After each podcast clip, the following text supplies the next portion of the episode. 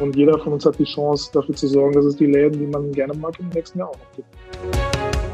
Herzlich willkommen zum Podcast Das kommt aus Bielefeld. Mein Name ist Michael Lorenz und wir wollen in der heutigen Folge, in unserer Dezember- und auch Weihnachtsfolge, einmal zurückschauen auf ein ganz besonderes Jahr. Und ich freue mich, dass wir dazu dieses Mal gleich zwei wunderbare Gäste haben. Und zwar ist das Ladies First einmal die Nicola Wittland, seit 13 Jahren bei Hellmann Worldwide Logistics. Und es äh, sind ja wirklich schon lange im Umfeld HR Marketing unterwegs.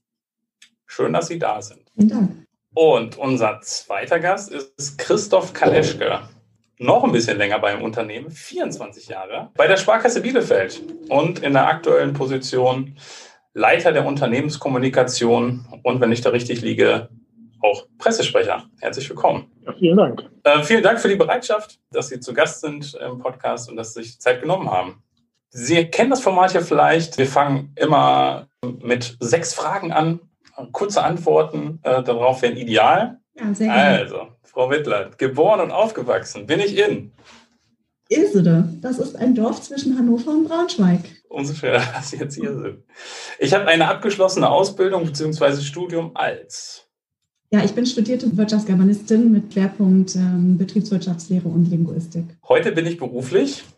Ja, ich bin beruflich HR-Manager, Marketing und Recruiting bei Hellmann Worldwide Logistics. Von daher haben Sie das gut recherchiert. Genau, und mein Steckenpferd sind eben halt im Moment als Quereinsteiger genau diese beiden Themen, Marketing und Recruiting. Als Bielefelderin sollte man mindestens einmal den Turm und die Katakomben der Sparenburg äh, besichtigt haben und äh, danach einfach einen äh, Spaziergang im Teutoburger Wald anschließen lassen. Das finde ich persönlich wunderbar. Das mit den Katakomben hatten wir jetzt schon öfter. Ich glaube, ich muss das mal machen. Sehr gut. Mit diesem Bielefelder, mit dieser Bielefelderin möchte ich gern einmal essen gehen, wenn es erlaubt ist. Tatsächlich auch mit dem Bürgermeister Pitt Klausen. Fände ich ganz spannend. Wenn ich für einen Tag, und jetzt kommt schon, Bielefelder Bürgermeister wäre, würde ich. Dann würde ich, glaube ich, endlich mal verstehen, warum die Politik manche Entscheidungen in der Stadt äh, und im Umfeld so trifft, wie sie sie trifft. Und ähm, ich glaube, ich würde das nutzen, um ganz, ganz viele Fragen zu stellen. Ich finde also die, die Behörde, die Bürgermeister oder das heißt auch so Stadt hat immer ganz rechten Ruf als Beamte und ich möchte es einfach mal verstehen. Vielleicht finden Sie es ja schon beim gemeinsamen Essen raus, wer weiß. Vielleicht auch das. Wunderbar, vielen Dank. So, Herr Kaleschke, Sie hatten jetzt schon den Vorteil, äh, dass Sie die Fragen schon gehört haben. Äh, Ich frage auch Sie. Sie sind geboren und aufgewachsen in. Geboren in Laatzen, Hannover und aufgewachsen in Herford. Da sind die Ursprünge gar nicht so weit auseinander entfernt. Ne? Ja. Sehr gut. Ich habe eine abgeschlossene Ausbildung bzw. Studium als. Ich habe in Tübingen und hier in Bielefeld Geschichte und äh, Wirtschaftswissenschaften studiert. Heute bin ich beruflich. Sie sagten es ja schon, Leiter der Unternehmenskommunikation der Sparkasse Bielefeld, also verantwortlich für alles, was das Thema Kommunikation intern, extern betrifft, unter anderem eben halt auch dann das Thema äh, Presse. Als Bielefelder, Bielefelderin sollte man mindestens einmal. Seinen Blick auch mal über Bielefeld hinauswagen. Ich meine, Bielefeld ist eine tolle Stadt, muss man sich nichts vormachen, aber als jemand, der aus der Mittelstadt äh, der Nachbarschaft kommt, mag ich gerne auch mal darauf hinweisen, wie tolle Dinge es auch außerhalb von Bielefeld gibt. Man muss nicht weit fahren, um viele Sachen zu erleben äh, in der Region, die ganz, ganz viel zu bieten hat. Da kommen wir ja auch ganz am Ende immer nochmal drauf. Das erfahre ich ja auch immer noch so ein paar Tipps. Deswegen können wir da wahrscheinlich ganz am Ende nochmal dran anknüpfen. Mit welchem Bielefelder, welcher Bielefelderin möchten Sie denn gerne essen gehen? Oder schließen Sie sich bei Pitt Klausen an? Nein, also es hört sich ein bisschen blöd an, aber ich würde gerne mit meiner Patentochter essen gehen, die jetzt im nächsten Monat 18 wird und angesichts der Situation da draußen eben halt all das, was eigentlich bei so einem besonderen Geburtstag ansteht, nicht erleben wird. Äh, Das tut mir ja sehr leid, weil sie ein wunderbarer Mensch ist und äh, sie hätte es einfach verdient und das, das würde mich freuen. Wenn ich für einen Tag Bielefelder Bürgermeister wäre, würde ich Wahrscheinlich ganz schnell die Beine unter den Arm nehmen, denke ich, und laufen. äh, nein, ich habe höchste Hoch Hochachtung für all diejenigen, die sich das antun. Ich habe äh, in meiner Jugend mal fünf Jahre in Erfurt im Stadtrat gesessen und habe so ein bisschen Einblick in Lokalpolitik äh, gewonnen damals. Und seitdem ist das einfach ein noch viel schwierigeres Geschäft geworden. Ähm, die Räte mit ihrer Zersplitterung, Kleinst- und Kleinparteien, die äh, das Leben einfach auch sehr schwierig machen, eine ganz andere Kommunikationsumwelt. Also wie gesagt, höchste Hochachtung für diejenigen, die das tun. Äh, Für mich wäre es ganz sicher im Moment nichts. Okay. Ja, vielen Dank. So konnten wir Sie jetzt ja schon mal ein bisschen kennenlernen. Gibt es sonst noch irgendwas, was der Hörer vorab von Ihnen äh, wissen sollte? Irgendwelche verrückten Hobbys, Haustiere, irgendwas, was Sie vorab noch teilen wollen? Ja, vielleicht kann ich dazu sagen, ich komme ja nicht hier aus der Region und bin vor 13 Jahren hierher gezogen, der Liebe wegen. Und ja, für mich war das tatsächlich so, dass ich Bielefeld auf den zweiten Blick habe erst kennenlernen können oder auch schätzen gelernt. Ähm, ich kam aus Frankfurt, ähm, aus einer Großstadt, sehr international und dann ins ostwestfälische Bielefeld, ähm, wo auch schon alle so gesagt haben, ach Mensch, ja, Bielefeld passiert ja gar nichts. Mhm. Muss ich wirklich negieren. Also ich finde, Bielefeld hat eine tolle Kultur, eine tolle Kulturlandschaft mit Theater und, und Museen und einfach eingebettet in den Teutoburger Wald. Also ich persönlich bin jetzt auch sehr interessiert an allem, was, was mit Sport zu tun hat, an, an der freien Luft. Und das finde ich ist sensationell in Bielefeld, aber auch im Umkreis. Ne? Also ähm, da kann man schon ganz, ganz tolle Sachen machen. Und ich finde, da ist immer so ein bisschen verkannt. Deshalb ähm, sehe ich mich manchmal auch so ein bisschen als Bielefelder Botschafter oder auch für diese Umgebung hier. Das ist mir wichtig, das nochmal mitzugeben. Ja, vielen Dank. Und ich sehe es auch so. Also es gibt, glaube ich, gar nicht so viele Städte, wo man einfach aus der Stadt, gut, wir sind jetzt nicht im Hochgebirge, ne? aber also mich fordert der Teutoburger Wald schon genug. Also deswegen, ich finde es sehr charmant auch, dass man einfach zu Fuß ähm, da direkt hingehen kann und loslegen kann. Ja. Vielleicht daran anknüpfen, tolle Sachen, die es in der Stadt gibt. Ähm, äh, ich bin so ein Ehrenamtsmensch, mache relativ viele Ehrenamtssachen. Unter anderem bin ich im Vorstand des Herforder Musikkontors. Wir machen viele tolle Musikveranstaltungen unterschiedlichster Stilrichtungen, Jazz, Soul, Funk und sind ja halt immer wieder auch in der Bielefelder Oetgale mit, äh, mit großen Konzerten. Und selbst dafür muss man nicht in die Metropolen äh, der, des, des Landes fahren. Das kann man auch mit Top-Acts auch hier in Bielefeld erleben. Oetgale ohnehin eine super tolle Veranstaltungslocation. Also da kann man nur Werbung für machen. Absolut, ich bin da Fördermitglied, ähm, weil ich war da auch einmal an einem Konzert und habe es wirklich, war begeistert. Ähm, da habe ich schon ein paar Jahre hier gewohnt, ähm, was es da gibt. Und das ist das Gleiche mit, mit der Nordwestdeutschen Philharmonie in Herford, was ich Absolut, auch, ja. wer kann sich oder wer hat so etwas in dieser Form schon? Also da muss ich wirklich sagen, Bielefeld und Umgebung bietet da unfassbar viel. Also wenn ich mich da mal ein bisschen mit beschäftige und mit einsteige, dann habe ich hier ein ganz, ganz hohes, vielfältiges kulturelles Angebot. Ja, wir dürfen nur noch öfter drüber reden. Müssen. Absolut. Sehr schön. Äh, vielleicht waren da jetzt ja auch nochmal Tipps äh, dabei, die du als Hörer vielleicht auch noch nicht kanntest. Bei allem, was irgendwie äh, übrigens so erwähnt wird, lohnt sich immer der Blick in die Shownotes. Wir werden natürlich solche Tipps ähm, auf jeden Fall direkt verlinken. Also wenn dich einer von den Angaben gerade interessiert hat, guckst du einfach in den Text rein und klickst auf den Link, der dich da interessiert. Gut, ja, machen wir mal hier weiter. Von wo nehmen Sie jetzt eigentlich an dem Podcast teil?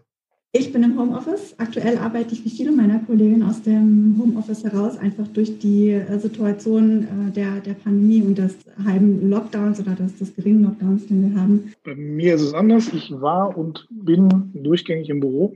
Ähm, also auch die gesamte Pandemie hindurch. In meinem Einzelbüro sitzt man da so einsam und verlassen.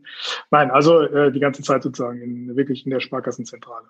Okay. Und Frau Wildern, hat sich das äh, bei Ihnen dann auch so entwickelt im Laufe der Zeit? Also wenn wir jetzt mal so langsam den, den Einstieg ähm, auch so ins Thema finden, wir wollen ja ein bisschen zurückgucken, wie es ja auch für die Unternehmen, auf die vielleicht auch der eine oder andere ähm, guckt, sind ja beides bekannte Marken.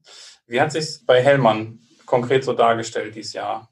Ja, also man muss das ein bisschen differenzieren, weil wir ähm, also einmal unsere Kollegen im Lager haben, in der Lagertätigkeit äh, und dann einmal die Kollegen, die dann auch praktisch als kaufmännisches Personal äh, dann auch im Büro sitzen. Mhm. Und ähm, so wie ich, die jetzt in der Unternehmenszentrale, so möchte ich es mal benennen, sitzen, ähm, da haben wir uns schon relativ schnell Gedanken gemacht, wie können wir das abbilden, wie können wir auf der einen Seite die Mitarbeiter schützen, die auf dem Lager sind, wie können wir den, den Traffic vermeiden ähm, in den einzelnen Niederlassungen und ähm, deshalb haben wir uns relativ schnell entschlossen, an den äh, Niederlassungen die kaufmännischen Mitarbeiter überall dort, wo es realistisch ist, dann relativ schnell zu 40 Prozent in das Homeoffice zu schicken. Und dazu ähm, gehörten wir vom Personalmarketing und Recruiting äh, eben halt auch. Letztendlich mussten wir viele unserer Prozesse auf digital umstellen, was uns aber ganz gut gelungen ist, weil wir auf der einen Seite schon über viele Laptops verfügt haben und auf der anderen Seite tatsächlich auch mit Microsoft Teams ein Element haben oder ein Tool haben, wo wir uns dann auch gut per, per Chat zusammenstellen können. Aber ja, war eine Umstellung wir haben das auch rund diskutiert, denn äh, Logistik ist ein People-Business. Wir müssen für den Kunden erreichbar sein und ähm, ja, überall da, wo es ging, haben wir es gemacht oder sonst haben wir die Schichten entzerrt.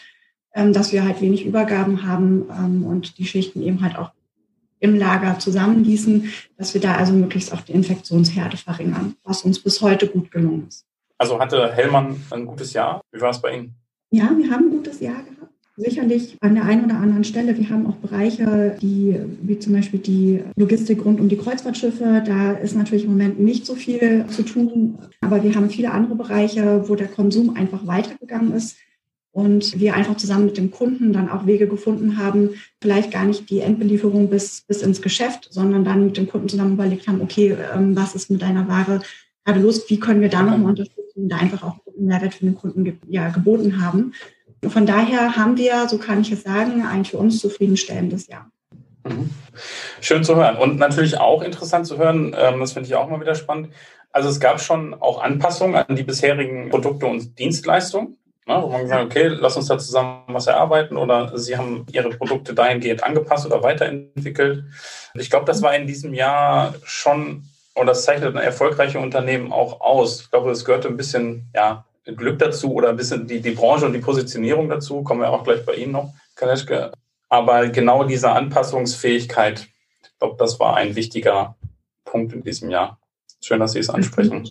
Ja, absolut, weil es hat äh, ja auch uns ja weltweit betroffen. Es hat ja wirklich jeden Menschen irgendwo betroffen und auch jede Ware. Und äh, zum Teil sind die Flugzeuge nicht geflogen. Äh, wir mussten schauen, wie bekommen wir vielleicht die Ware hierher.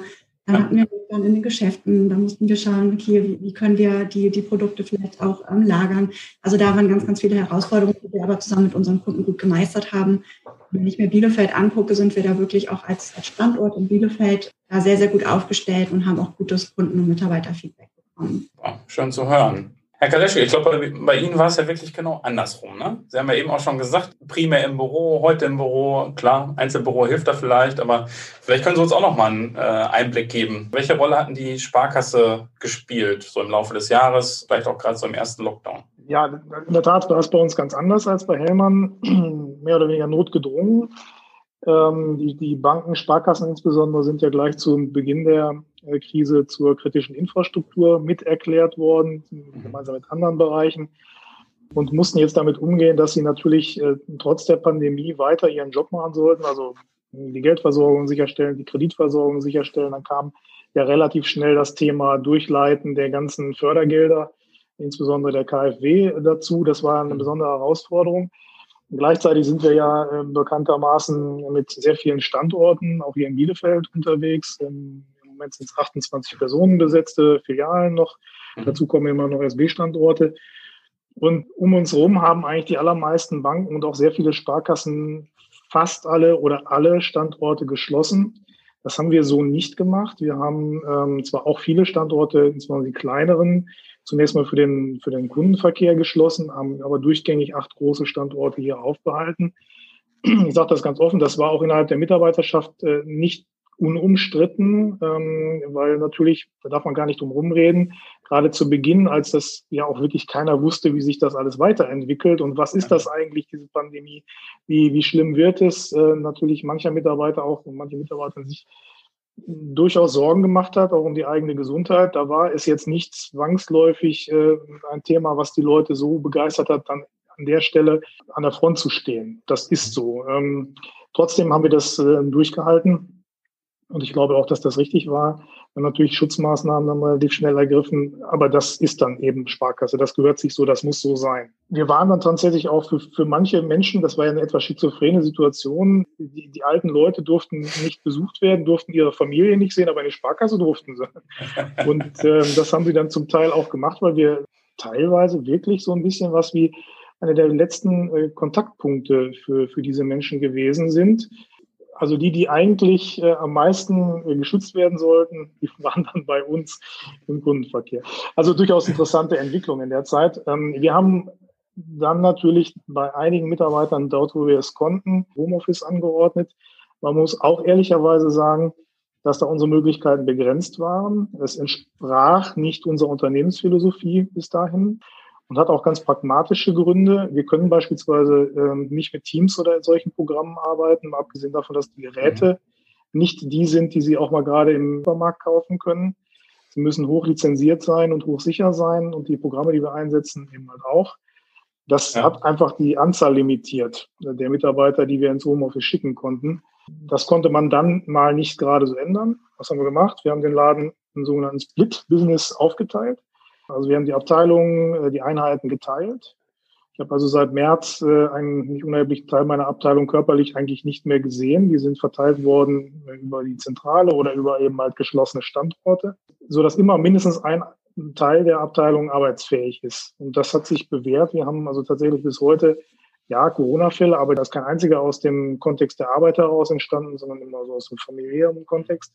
Also, dass sich dieses System halt auch bewährt, ähm, ist es nicht immer ganz praktisch, muss man ganz ehrlich sagen, aber es funktioniert und wir haben das auch durchgehalten, jetzt auch über den Sommer hinweg. Und ich vermute und befürchte, dass uns das auch eine ganze Weile begleiten. Ja, spannend äh, zu hören, weil es ja wirklich jetzt konträr war. Ähm, und natürlich die, die Anekdote, die, die Geschichte ist ja wirklich ein bisschen, ein bisschen komisch, ne? dass sie dann noch einer der wenigen äh, Kontaktpunkte waren für viele Menschen. Ja. Da ging es wahrscheinlich dann auch mehr, äh, als um vielleicht Geld abholen oder die eine oder andere Überweisung zu machen. Ne? Absolut, das, das gehört auch dazu. Das ist dann eben halt am Ende auch irgendwie Sparkasse. Ja. Frau Wittland, wie hat sich denn so die Kommunikation vielleicht auch innerhalb des Unternehmens äh, verändert? Weil es kam ja für alle ähm, relativ schnell. Sie haben jetzt auch gesagt, die, die nach Hause äh, gehen konnten, da wurde das auch gemacht. Äh, wie haben Sie es geschafft, dass die Kommunikation weiter aufrechterhalten wurde? Also klar, es war für uns auch eine ganz neue Situation, weil wir ja auch die beiden Herausforderungen hatten. Auf der einen Seite Mitarbeiter schützen, auf der anderen Seite natürlich auch die Transporte aufrechtzuerhalten oder auch die Lagerei aufrechtzuerhalten. Wir haben auch dann überlegt, wie erreichen wir alle, ähm, da wir natürlich auch unsere Mitarbeiter im, im gewerblichen Umfeld nicht unbedingt ähm, über E-Mail oder Intranet erreichen. Mhm. Wir haben ähm, aber trotzdem eine Corona-Hotline eingerichtet, ähm, weil es kamen auch viele Fragen aus der Mitarbeiterschaft. Also auch genau das, was Herr Kleschte gerade sagte ich glaube, ich bin Risikopatient, ähm, darf ich überhaupt noch arbeiten? Wie geht es da mit mir weiter? Was, was könnt ihr mir da bieten? Das ging ja, es gab ja auch viele Meinungen und ähm, zuerst auch eine große Unsicherheit tatsächlich ja auch bei, bei allen und so war es, glaube ich, bei den Firmen auch. Was wir gemacht haben mit unserem Gesundheitsmanager zusammen, ähm, der das immer sehr gut aufbereitet hat, also die Informationen, die auch dann von allen Seiten kamen, wir haben das in eine Corona-Hotline ähm, gepackt, mit FAQs äh, dahinter gepackt, die man dann auch lesen konnte, wo man schon so einen ersten Eindruck bekommen hat. Wir haben zum Beispiel eine, eine Webpage ähm, erstellt, also eine reine Corona-Webpage, ähm, wo wir nochmal alle Infos gegeben haben. Auch nochmal ähm, unser Statement, also wie geht Hellmann damit um. Haben uns alle über die Führungskräfte an alle unsere Mitarbeiter ähm, gewendet, indem wir jede Woche einen Führungskräfte-Call hatten wo dann nochmal Dinge auch besprochen wurden, auch die Führungskräfte nochmal abgeholt, ähm, wenn so Fragen waren, gerade im Lagerumfeld, ja, wie mache ich das denn jetzt? Die Schichten müssen sich doch ihre Themen übergeben. Ähm, wie kann ich das äh, gestalten? Wie oft äh, muss ich lüften? Wie desinfiziere ich vielleicht ähm, Arbeitsmobiliar?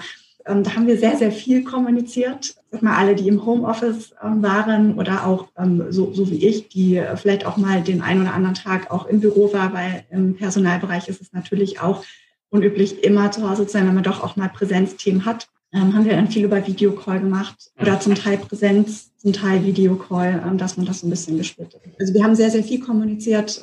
Bei der Hotline muss ich jetzt einmal fragen, wie muss ich mir das vorstellen? Also wurde dann wirklich ein Teil des Teams irgendwie äh, zeitweise dafür abgestellt, äh, telefonisch bereit zu sein oder wie ist Hotline gemeint? Ja, genau. Also wir haben ja den Vorteil, dass wir auch Customer Service Dienstleistungen anbieten. Von daher hatten wir Tools, mit, mit denen wir uns dann eben halt aufschalten konnten. Ich kann jetzt von, von mir aus ähm, als, als Beispiel geben, ich war auch zweimal die Woche in der Corona-Hotline jeweils für drei Stunden mhm. ähm, und habe dann äh, die Anrufe entsprechend entgegengenommen, die dann über ein, über ein anderes ähm, System einfach dann an mich weitergeleitet wurden. Und dann haben wir die Fragen, die wir beantworten konnten, beantwortet ähm, oder sonst eben halt Hilfestellung gegeben und sonst die Fragen aufgenommen und im Nachhinein dann nochmal schriftlich ähm, beantwortet. Spannend, hatte ich auch noch nicht gehört. Also ich habe über ein paar Maßnahmen, man hört ja doch einiges, aber eine interne Hotline, also ich hatte es ich noch nicht gehört. Sehr spannend. Angekommen.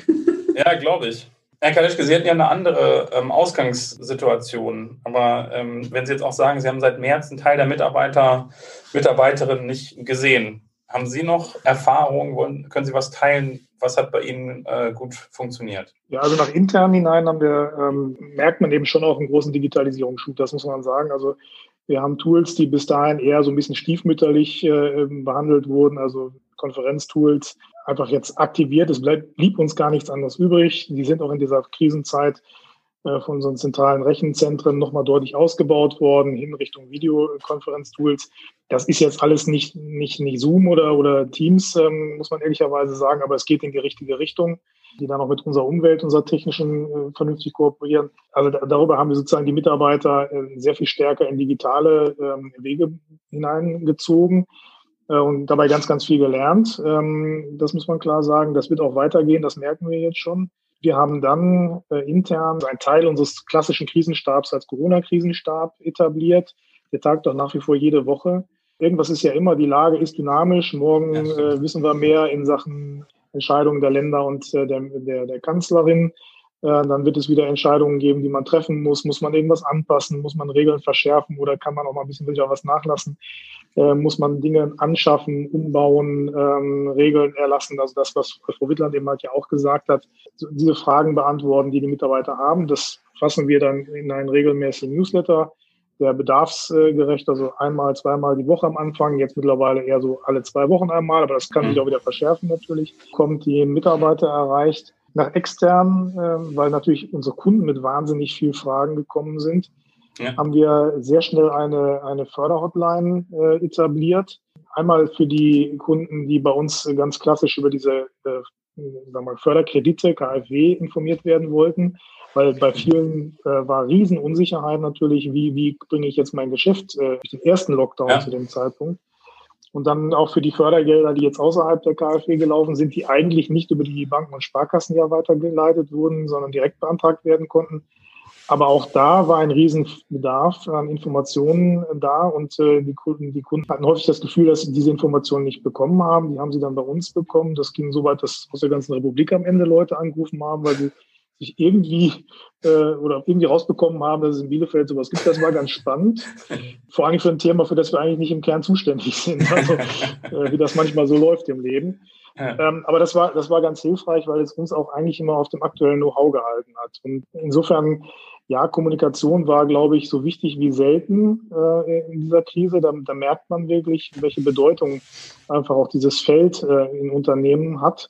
Und in einer Phase, wo niemand weiß, wo der Hase wirklich langläuft, das ist ja eine mhm. völlig ungewohnte Situation für uns alle gewesen, mhm. äh, war die Bedeutung von Kommunikation immens. Also ich glaube, es brauchte da echt auch einen gewissen Mut, um auch vielleicht einfach mal zu sagen, Leute, ich weiß es auch nicht. Muss mal gucken. Das ist so, genau. Mhm. Auf der anderen Seite war meine Wahrnehmung immer, man muss auch eine Position haben. Also ähm, selbst also die Position kann ja sein, wir wissen es nicht, darum entscheiden wir uns für eine ja, bestimmte ja. Handlungsweise. Besser als nicht wir, entscheiden. Genau, und müssen dann gegebenenfalls eben halt dynamische Lage uns dann irgendwie wieder äh, verändern, wenn sich die Lage ändert. Also die Menschen brauchen äh, dann irgendwo doch auch ein, Stück weit Halt und den muss man durch Positionen geben. Nicht immer ganz einfach, sage ich auch ganz ehrlich, wenn wir uns entschieden haben, beispielsweise sehr konsequent Maskenpflicht von vornherein in Filialen einzufordern von Kunden, dann kommt das nicht immer gut an. Das ist so, ähm, aber es hilft nichts. Es muss so sein. Mhm. Ja, genau. Auch das ist ja dann Teil ähm, einer Haltung. Jetzt, Sie haben jetzt eingangs zu Ihrem letzten Statement gesagt, äh, neue Tools eingeführt und äh, so sinngemäß habe ich auch gehört, es hat die Digitalisierung nochmal so ein bisschen angestoßen. Deswegen äh, Frage nochmal an Sie beide. Was hat die Krise auch Positives bewirkt? Also war es wirklich auch so ein Beschleuniger für bestimmte Themen? Ja, absolut. Ich glaube, wir haben schon eine gute Ausgangsbasis gehabt tatsächlich, aber ähm, es war an der einen oder anderen Stelle gerade bei Prozessen auch ein, ein guter Beschleuniger, einfach auch in Richtung der, der Digitalisierung. Wenn ich jetzt mal an den, an den Personalbereich denke, ähm, haben wir uns schon die Frage gestellt, gerade im Personalmarketing und Recruiting, wie machen wir jetzt eigentlich Bewerbergespräche? Ja, mhm. frieren wir das, das gesamte Recruiting jetzt ein? Mm, das ging natürlich nicht, weil wir sind ein People-Business und wir haben natürlich auch Einstellungen. Aber wie gestalten wir den Bewerberprozess so, ähm, dass wir uns schützen, äh, aber dass wir eben halt auch für den Bewerber und halt auch für uns den optimalen Kandidaten finden und den optimalen Mitarbeiter. Wir haben dann sehr schnell auf digital umgestellt. Wir haben auch unsere Prozesse im Recruiting digital umgestellt.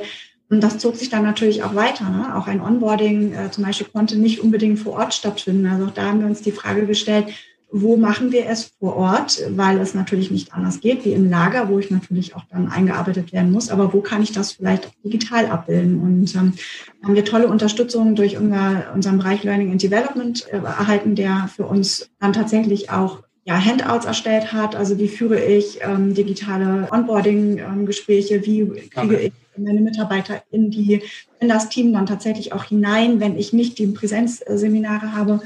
Und ähm, auf der anderen Seite hatten wir, haben wir auch immer einen Azubi-Kick-Off einmal im Jahr, wo wir bundesweit alle unsere Azubis an einem Ort in der Nähe von Osnabrück zusammenholen. Einfach um den Netzwerkgedanken zu, zu stärken. Ähm, das haben wir auch digital gemacht. Und da haben wir tolle Unterstützung auch von den Niederlassungen erhalten, ähm, wo wir geschaut haben, okay, wie können wir die Azubis in Kleingruppen zusammenbringen, aber trotzdem ein digitales Event draus machen, ähm, einfach um den Netzwerkgedanken wieder zu, zu stärken. Ähm, das hat uns nochmal gezeigt, dass man viele Sachen digital machen kann, was uns, glaube ich, auch für die Zeit nach Corona nochmal zeigt, muss ich wirklich überall immer dann auch präsent sein? Gibt es vielleicht auch an der einen oder anderen Stelle auch digital? Bin ich damit nicht vielleicht sogar schneller und besser? Und ähm, das ist, glaube ich, etwas, was man als Vorteil mit, mitnehmen kann. Also nochmal dieses bewusste Hinterfragen. Mhm. Und das ab sofort das eine Option ähm, vermutlich ist, ne, wo man jetzt besser abwägen kann, wo nicht mehr so eine große Abwehrhaltung vielleicht bei Kolleginnen auch oder bei Partnern oder Kunden äh, ist, wo man sagt, wie, wir machen das jetzt über Videokonferenz. Wir haben uns doch immer zu dem und dem Thema haben wir uns doch immer getroffen. Ne? Das, ähm, ja, auf jeden Fall. Also sicherlich ist das auch zum Teil immer noch ein Thema. Mit Sicherheit auch etwas, was man nach Corona dann nochmal wieder vielleicht neu diskutiert. Aber ich glaube, dass, dass diese Routine, die jetzt langsam reinkommt, ähm, dafür hilft, vielleicht auch sich dann wirklich zu hinterfragen oder auch vielleicht auch zu sagen, okay, ich treffe mich vielleicht nur einmal zu einem finalen Gespräch und ähm, wie können wir das andere eben halt per Videochat ja mit, mit äh, Teams oder anderen Systemen dann immer auch schneller vielleicht dann auch hinbekommen. Ja. Wunderbar. Herr Kaleschke, Sie haben bei ganz vielen Punkten äh, genickt. Das äh, würde ich so als äh, Zustimmung jetzt mal deuten. Gibt es noch Ergänzungen, kleine oder große? Wir erleben genau das Gleiche, was Röland eben halt auch gesagt hat, dass das, das stimmt und äh, dieser Schub, auch diese, diese Selbstverständlichkeit, die jetzt einfach in bestimmte Dinge reinkommt, äh, ich glaube, die wird bleiben. Manches wird vielleicht wieder ein bisschen zurückgehen, aber im Kern wird diese Selbstverständlichkeit bleiben und das ist ein großer Vorteil. Wir merken das auch äh, im, wirklich im geschäftlichen Umfeld, auch im Kontakt mit den Kunden. Äh, das, was fast jeder äh, selbst erlebt, ist ja das Thema Bezahlen. Wie bezahle ich? Also in Deutschland das Bargeld Land ist schon ein bisschen in, in Veränderungsprozessen begriffen. Damit einmal sind die bargeldlosen, kontaktlosen äh, Bezahlsysteme einem wahnsinnigen Marsch auf dem Vormarsch. Äh, sie, sie können per Handy bezahlen, sie können per Karte kontaktlos bezahlen.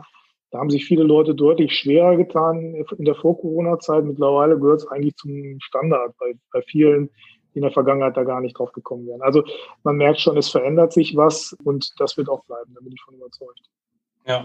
ja, also sowohl auf Kundenseite ist es selbstverständlicher geworden, aber auch dass äh, die Möglichkeiten sind ja viel mehr. Ne? Also man hätte ja mal vor einem Jahr zwei Croissants mit einer Karte zahlen wollen beim Bäcker. Genau. So, da hätte sowohl die Schlange hinter einem, äh, hätte man Kommentare bekommen, ähm, und die Bäckerei hätte vielleicht zum Teil auch gesagt, hm, nee, das fängt hier bei fünf oder zehn Euro an und ach nee, haben wir ja. eigentlich auch noch gar nicht. Äh, Sie zahlen genau. hier bar. Genau. Also, Absolut so ist es. Also da, da, da tut sich was und das ist ja auch gut so. Also ähm, Bargeld wird es immer und auch weiterhin geben, aber es wird eben für diese Dinge nicht mehr so wichtig sein. Ja. Ja, wir biegen so ein bisschen auf die äh, Zielgerade schon ein. Äh, wie so oft äh, denke ich immer, Mensch, wie die Zeit so verfliegt. Aber tatsächlich, bevor wir natürlich auf unsere drei Abschlussfragen kommen, ähm, die wir auf jeden Fall noch machen, abschließend würde mich noch interessieren, wie schätzen Sie Ihre Branche, muss gar nicht zwingend das Unternehmen sein, aber wirklich so die Branche, in der Sie tätig sind, die ja beide auch sehr wichtig sind äh, fürs Land, ähm, so den Ausblick ein ins, ins nächste Jahr. Ich weiß, Sie könnten mir jetzt wahrscheinlich auch einfach eine Glaskugel zeigen. Vielleicht würden Sie es ja trotzdem wagen.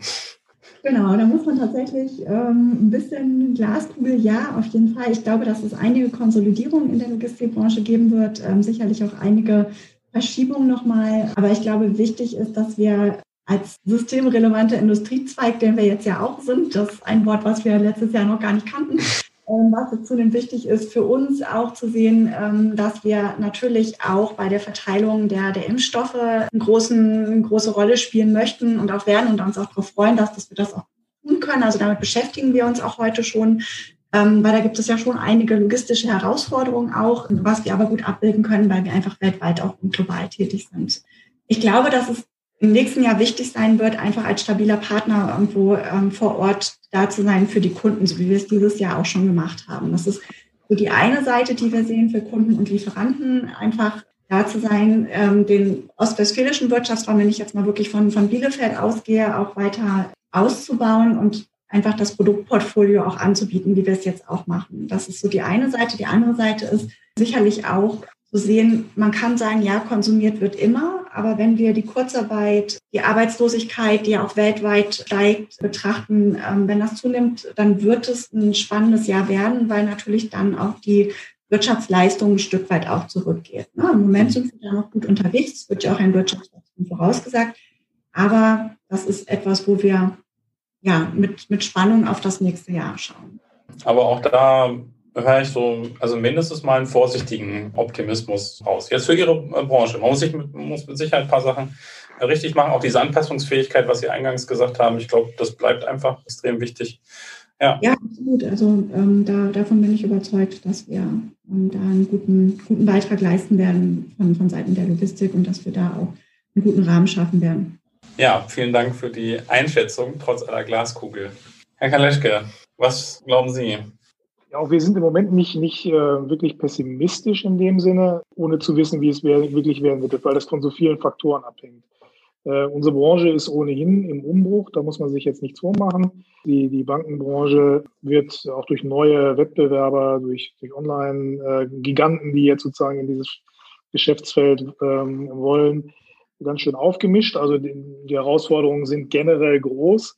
Wirtschaftlich äh, hängen wir natürlich äh, an der Entwicklung insbesondere auch der heimischen Wirtschaft, das muss man ganz klar mhm. sagen, des Mittelstandes, der ja für uns die Kernzielgruppe im Firmenkundengeschäft ist und natürlich der Frage, wie geht es den Menschen?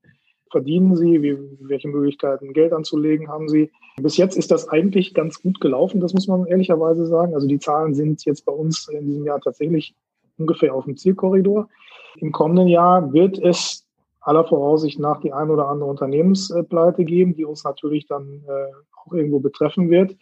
Wie weit das geht, das weiß heute tatsächlich niemand. Das hängt davon ab, wie lange die Förderprogramme reichen, wie tief sie gehen, äh, wie einige Branchen wie wir Gastronomie und äh, Kunst, Kultur und so über die Zeit kommen. Das kann man heute nicht absehen.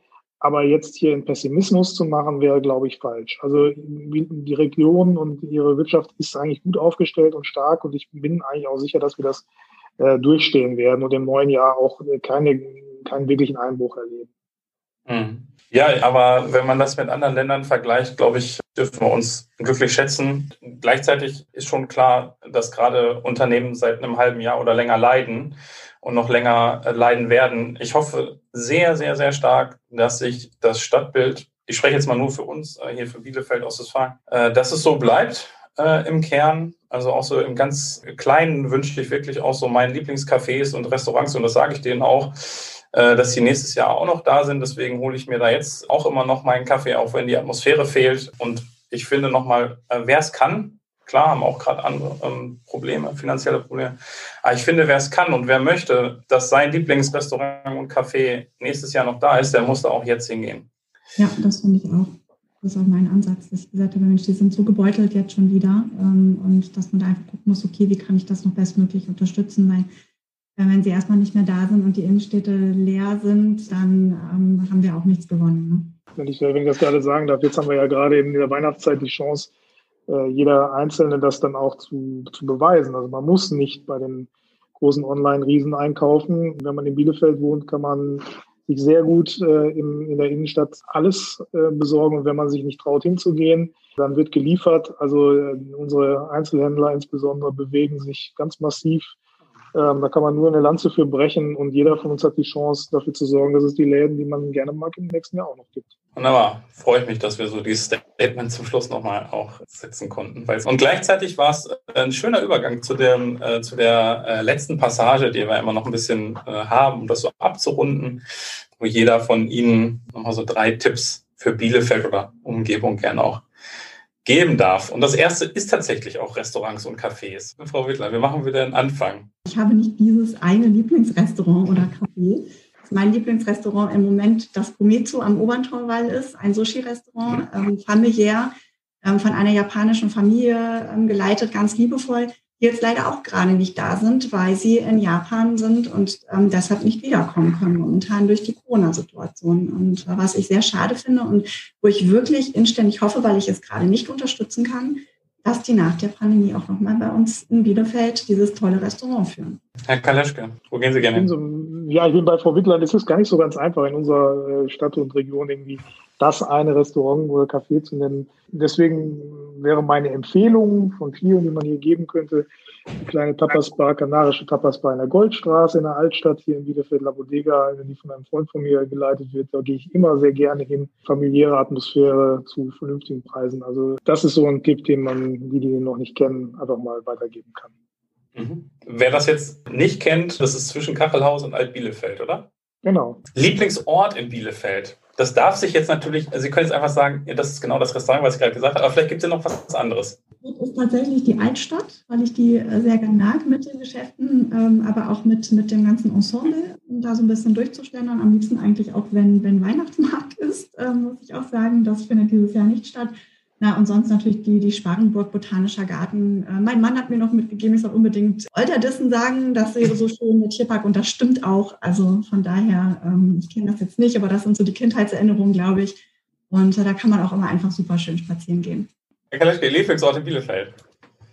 Fällt mir ähnlich schwer wie, wie Lieblingsrestaurant, aber Olderdissen ist ein Thema. Äh, wir haben eine enge Verbindung, nicht nur beruflich, sondern auch familiär in Richtung Olderdissen. Also äh, wer das noch nicht kennen sollte, insbesondere aus dem Umfeld, Bielefelder, glaube ich, kennen es alle, dem sei Ollerlissen ans Herz gelegt. Gerade mit Kindern, aber auch nicht zwingend. Äh, nur mit Kindern, das macht auch ohne Spaß, aber tatsächlich jo. hat sich unsere Besuchsfrequenz äh, doch die letzten Jahre wieder erhöht mit den beiden Kleinen. So, letzte Frage für heute. Ihr liebstes Ausflugsziel in der Region, Frau Wittland? ist für mich der Teutoburger Wald. Kann ich keine Region geben, aber wirklich der Teutoburger Wald, weil egal von wo man dort reingeht, ob jetzt über die Sparenburg dann äh, oder über den Botanischen Garten, ähm, das ist einfach super schön und man kann sich da echt verlieren, verlaufen. Man hat ganz tolle Ausblicke und ja, kann sich da einfach sehr, sehr gut entspannen. Deshalb ist das für mich einfach immer so mein liebstes Ausflugsziel, entweder mit dem Fahrrad oder auch zu Fuß. Herr Kaleschka, Lieblingsausflugsziel? Ich spreche jetzt mal eine Lanze für meine Heimatstadt ähm, Herford, wo ich ja herkomme ursprünglich, wenn ich da auch schon lange nicht mehr lebe, aber da gibt es so wunderbare alte Kirchen, insbesondere die Johanneskirche am, am Neuen Markt, äh, zu der uns familiär äh, eine enge Bindung äh, verbindet und, und wir ähm, über Jahrzehnte sozusagen, weil meine Großeltern da Pastoren waren und so, enge Bindung haben. eine wunderbare Bürgerkirche, ähm, die sich wirklich anzuschauen lohnt. Äh, aber das gilt für andere Kirchen in Herford eben halt auch, hat eine breite Kultur, äh, darum und lohnt sich einfach mal hinzufahren. Ganz lieben Dank ähm, für das tolle Gespräch, dass Sie sich Zeit genommen haben. Ich fand es wunderbar und äh, wünsche jetzt Ihnen und natürlich auch äh, dir als Hörer wunderbare Adventszeit, schöne Weihnachtszeit und mehr, glaube ich, als in jedem Jahr zuvor, also zumindest seitdem äh, ich auf der Welt bin, wünsche ich wirklich alles Gute für 2021. Dankeschön. Jo, danke auch. Danke auch.